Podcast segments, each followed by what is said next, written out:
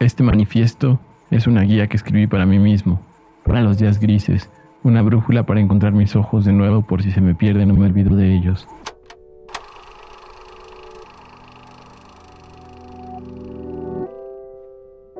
Han pasado varios días desde que saqué el primer capítulo de Cámara Banda. Me sentía muy contento por haberlo acabado porque me costó mucho trabajo hacerlo. Antes de que fuera un podcast intenté grabar un video para YouTube, pero no lo logré. Me sentía como un robot. Estaba tan preocupado por cómo me veía, por mostrarme seguro de mí mismo, por hablar fuerte y claro que se me olvidó que era eso tan importante que tenía que decir. Estuve a punto de renunciar. Borré lo que acababa de grabar. Abrí el Google Docs y empecé a escribir como hace muchos años no lo hacía. me acordé de mi hermano que es escritor y de su manifiesto y de su escritura de pelea, de ser honesto y no juzgar lo que escribes, de dejar que todo salga y de abrir el corazón. ¿Cómo iba a hablar de mí mismo en un video si lo que realmente me importaba era cómo me iban a ver los demás? ¿Cómo iba a ser honesto si quería que me vieran fuerte y sabio, si quería esconder el dolor que según yo quería curar? Salió el capítulo y la respuesta me sorprendió. Recibí mensajes bien bonitos, mensajes de corazón, palabras que me decían que no estaba solo y que nos escuchábamos en el próximo capítulo. Me sentí muy conmovido y emocionado y con ganas de seguir siendo honesto, pero poquito a poco empecé a preocuparme por ver cuántas reproducciones llevaba el podcast, cuántas veces lo habían compartido y cuántos comentarios había recibido y las ganas y la emoción de continuar siendo honesto se convirtió de pronto en preocupación y angustia. ¿Y ahora cómo le voy a hacer para entregar un segundo capítulo? ¿Qué tal que no puedo hacerlo? ¿Qué tal que solo pude hacer un capítulo y todos descubren que siempre empiezo algo y nunca lo termino? Y ahora fallo más fuerte que antes porque prometí que iba a hacer otro capítulo y ya nunca lo hice y los días están pasando y las semanas. Mejor no hubiera hecho nada, yo hice esto para sentirme mejor y siempre encuentro otra forma de sentirme de la chingada, de presionarme y de querer ser perfecto y de terminar por convertir la pasión en una prisión. Primero eres un ser humano y luego mucho más abajo en la escala un fotógrafo. Para mí esa frase significa salir de tu casa dejar tus paradigmas, dejar tus miedos y llevarte únicamente tu esencia para hacer foto. Realmente creo que todos en algún momento estamos enojados, tristes, súper felices, todo al mismo tiempo, ¿no? Y realmente ocupamos eso. Si no pones eso, realmente es una foto seca. Primero eh, viene la humanidad, el sentir lo que estás viendo, el empatizar con, con lo que observas y luego buscas cazar el momento. Porque si no tienes ese sentido humano, no vas a lograr transmitir todo eso en la foto. Se va a ver lejana y superficial. Significa no pasarse de lanza con el grado de, autoexigencia. A mí me pasó que por un rato me obsesioné con mejorar, pero como un grado mecánico. Agarraba la cámara y tenía todo que salir perfecto, si no, no lo disfrutaba chido. Y así, o sea, vivir la foto así nomás me llenó de frustración, de inseguridad, porque veía como otros compas iban avanzando a lo que yo veía pasos agigantados y yo nomás no. Así en ese periodo de exigencia perdí el gusto por las historias, como que mi interés estaba centrado en el desarrollo de la forma. Es bien importante primero ser buen ser humano o tener valores eh, buenos y consistentes antes de ser fotógrafo para lograr conectar eh, varias cosas y lograr una foto que comunique algo y que aparte tenga esa ética atrás y esa empatía y todos esos valores. Detenerte a contemplar el momento. Y a veces nos olvidamos de, de esa conexión que necesitamos con la naturaleza y yo que me dedico a foto de paisaje o conectar con, con la gente. Ese nos olvidamos a veces de eso al ser un fotógrafo. Y pues lo primero, pues hay que vivir. Dice el maestro Rubén Blades en su canción Vida. La vida es una puerta donde no te cobran por la entrada y el alma es el tiquete que al vivir te rasgan cuando pagas. Y me quedo pensando si también la fotografía tendrá un costo más allá del económico, uno todavía más caro como cuando estás dispuesto a pagar cualquier precio con tal de conseguir una buena imagen y esas fotos las terminas pagando con un pedazo de tu alma y clic con clic te vas transformando en Lord Voldemort. Porque eres un fotógrafo y eso haces y nada es más importante que conseguir la foto. En 2012 murió mi abuelito Paco. Me avisaron que se había muerto de pronto, de un ataque al corazón nadando en el primer día de sus vacaciones en Cancún. De pronto, inundado por el dolor y las lágrimas, lo primero que se me ocurrió fue tomar mi cámara e ir a ver a mi familia. No entendí en ese momento por qué lo hacía, pero empecé a tomar fotos. Mi abuelita en el comedor llorando al darle la noticia. Mi abuelito con su bigote blanco dentro del ataúd con el suéter del poli que le regalé. El volcán asomado entre las nubes mientras cargan su ataúd. Hoy entiendo que tomé la cámara no para hacer fotografías. Tomé la cámara porque no tenía de otra porque no entendía qué pasaba, pero quería entender, porque me dolía el alma y necesitaba un escudo, porque no quería que su muerte se me olvidara, porque no quería que su vida se me olvidara. Pero no lo hice por las fotos, porque de haber sabido el dolor que iba a supurar de las imágenes al editarlas, nunca lo hubiera hecho. El 28 de diciembre pasado mi abuelita Mina se murió y me obligué a tomar un par de fotos porque pensé que tenía que hacerlo, que era mi obligación documentar como cuando murió mi abuelito, pero en realidad me sentía tan cegado por el dolor que no pude ver absolutamente nada. Y está bien.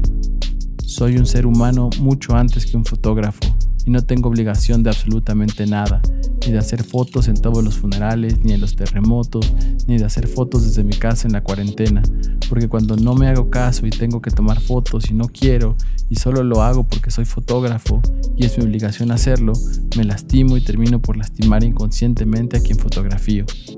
Si no me importa ni siquiera cómo me siento yo, ¿por qué habría de importarme cómo se sienten los demás? Cuando la fotografía se hace a costa de lo que sea, sin conciencia y con exigencia, puede lastimar muy culero. Cuando me vale verga que la gente no quiera ser fotografiada y la fotografío. Cuando mis imágenes las construyo desde mi ego. Cuando miento para conseguir una foto. Cuando no respeto el vínculo invisible que se establece cuando voy a mirar a alguien más. La fotografía es un cuchillo bien filoso que te puede ayudar a adentrarte en las partes más peligrosas de ti mismo o te puede ir despellejando poco a poco de tu humanidad. Ser fotógrafo es un oficio que amo con todo mi corazón, pero no es todo lo que soy. Soy muchas cosas más, antes y después, empezando por un ser humano. Elige a las personas antes que a los retratos chingones. Acércate para sacar un buen retrato, para de verdad que se sienta la esencia de la persona, tienes que acercarte, ¿no? No puedes traer un telefoto y hacerle zoom y creer que es un buen retrato, no. Tienes que acercarte, tienes que hablar y luego ya buscar ese retrato, ¿no? Pero con todo lo que, o sea, con esa cercanía. Creo que la cercanía se refleja en la imagen y no podemos pensarnos ajenos a, las situaciones y a las personas. La fotografía es más buscar el contacto humano, es buscar el conocer de cerca a las personas, que muchas veces en la fotografía de calle o en la fotografía en general eso nos falta. Solo nos acercamos a las personas por cómo se ven, pero en realidad no nos paramos a pensar o a comprobar quién son, eh, dónde estuvieron, a dónde van. Pasó mucho, o sea que en principio hacía fotos eh, sin pedir permiso o así completamente fuera de mi contexto, nada más llegaba y tomaba la foto, ¿no? Y ahora lo que hago es acercarme a la gente y preguntarle, oye, ¿te puedo tomar una foto? O irme acercando poco a poco, me van, me van identificando, en lugar de solo esperar ese acercamiento, una foto chingona, espero una empatía y, y tener algo en común con esa gente y hacer clic. Tienes que hablar con una persona para conocerla, para que te dé lo mejor de ella, lo, lo, lo máximo de ella, su máxima aura. Su... Y pues ya te acercas y empiezas a platicar con la banda, güey, pues te empiezan a contar cosas muy chidas. Y entonces es ahí cuando salen las fotos, güey, como, como empezar a acercarte a las historias, güey. Yo creo que sí, antes de tirar una foto, güey, yo siempre como que pues platico con la banda y trato de acercarme, ¿no? Pero yo creo que siempre que se pueda habría que siempre bajar primero la cámara, pues ver qué pedo con la banda, quiénes son, ¿no, güey? Yo tengo retratos de gente que se ve muy interesante, pero al menos los que yo considero mis mejores retratos se dan cuando platico con la persona, cuando se expresa. Tengo uno de, de Joaquín, de ahí de Bellas Artes, que me está diciendo, soy el hombre más fuerte del mundo mientras carga sus libros. Y eso no se hubiera dado ni, ni con el telefoto más loco, ¿no? Es un acércate como persona y busca más como la historia, como la conexión, que eso siento yo que es también lo que le da el valor especial a las imágenes. Esto me lo digo siempre porque me cuesta mucho trabajo hacerlo. Cuando era niño me gustaba mucho estar asomado en la ventana de la casa de mi abuelita en el segundo piso. Siempre veía a los niños jugar fútbol en el estacionamiento de la unidad. Los observaba tanto que ya hasta me sabía sus nombres. Me moría de ganas de salir a jugar con ellos, pero me moría aún más de miedo y jamás les hablé. Y así pasé por la secu y la prepa, así iba por la vida, mirando siempre por un telefoto, escondido detrás de las cortinas, sintiéndome solo. Ahorita que digo esto me doy cuenta que escogí este oficio de manera inconsciente por la necesidad que tenía de conectarme con otras personas.